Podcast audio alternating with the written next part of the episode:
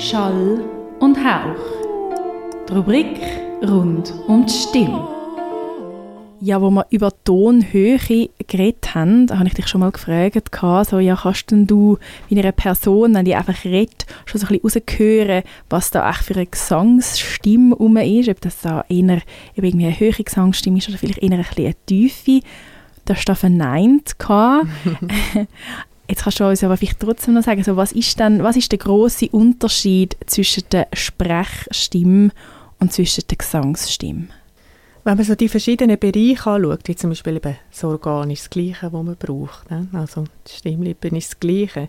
Es ist ähm, Körperhaltung, kann man sagen, wenn man singt. Jetzt vielleicht beim klassischen Gesang, dann sind einfach gewisse Grenzen gesetzt. Man kann nicht in jeder Position singen, aber reden kannst du eigentlich auch, dann, wenn du irgendwie noch den Handstand machst, oder? Also es sind so Sachen vielleicht, oder Tonhöhe natürlich, das ist beim Singen ist der Umfang viel größer, wo man braucht, als beim Sprechen. Beim Sprechen bewegt man sich so da in einer Quint oder je nachdem. Also dann die, äh, die Melodie Führung eben ist natürlich ganz anders. Oder ähm, der Atem muss sehr viel differenzierter laufen beim Singen als beim Reden. Also die Atemluftführung, dass man den Atem ein bisschen zurückhaltet und beim Singen oder langsam führt durch die Stimmlippen, so Sachen. Oder wie ich gesagt habe, dass mit dem das Singen sehr viel einfacher fällt, wenn man viel Vokal singt. Also Vokal öffnet Resonanzräume. Da tut man probieren wirklich die Vokale in ein Zentrum zu stellen und, und Konsonanten auch bilden, aber sie dürfen den Raum eigentlich vom Vokaltrakt dann nicht verändern. Oder eben, eben so, das ist dann Vokalausgleich oder Resonanz oder so. Und was vielleicht auch etwas Wesentliches ist von der Sprechstimme zu der Singstimme, das ist, die meisten, die singen, die fangen dann an, sich Gedanken darüber machen, wie mache ich es eigentlich. Und beim Reden macht man es oft nur dann, wenn es nicht mehr so gut funktioniert. Aber beim Singen fängt man dann plötzlich an, ah, ah, was kann ich verändern, ah, was kann ich anpassen. Also nicht nur, äh, was sage ich, oder was, sondern, oder was singe ich, sondern auch, wie singe ich es. Und da fährt man so parallel. Das ist eigentlich ein wesentlicher Unterschied. Sonst kann man so salopp zusammenfassen, es ist einfach beim Singen von allem mehr als beim Sprechen. Bei der Sprechstimme macht man das ja ein bisschen weniger, weil es gibt nicht mehr viel Grund dazu, die irgendwie groß einzuteilen. Aber bei der Gesangsstimme kommt sie dann schon irgendwie so ein bisschen auch zu einer Einteilung, gerade zum Beispiel jetzt auch beim klassischen Singen. Eben gibt es zum Beispiel die alte Stimmlage, Mezzosopran oder Sopran.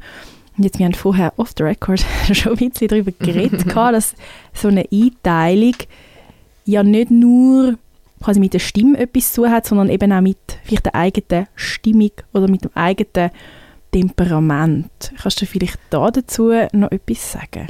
Also wenn man die Stimmlage im klassischen Gesang bestimmen, dann schaut man unter anderem auch bei dem Übergang. Wo ist der Übergang? Und das gibt einen Hinweis, äh, also der Stimmübergang, das gibt einen Hinweis, ist es jetzt eher ein Sopran, ist es ein Mezzo, ist es ein Alt? Und dann schaut man auch noch aufs Timbre, also auf den Kling, äh, Stimmklang.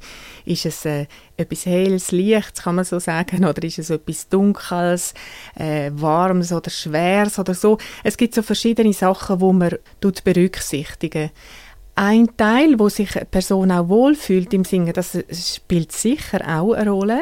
Aber ich habe, nicht, ich habe mehr als einmal ähm, festgestellt, dass, dass ich jemanden kann, der immer im, im, als Altistin gesungen hat und dann also jetzt in einem Chor oder so und dann plötzlich gemerkt habe, ja und wenn jetzt du so hoch singst, dann, dann blüht deine Stimme auf, dann man merkt richtig, das ist dies und sie hat sich dann aber selber dort auch wohl gefühlt. Und das ist so, es ist sicher ein Zusammenspiel von allem.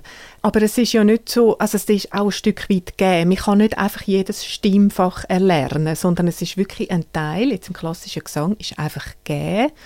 Und äh, aus dem tut man dann quasi eine Blüte erblühen, ein so. Schall und Hauch. Die Rubrik rund um die Stimme.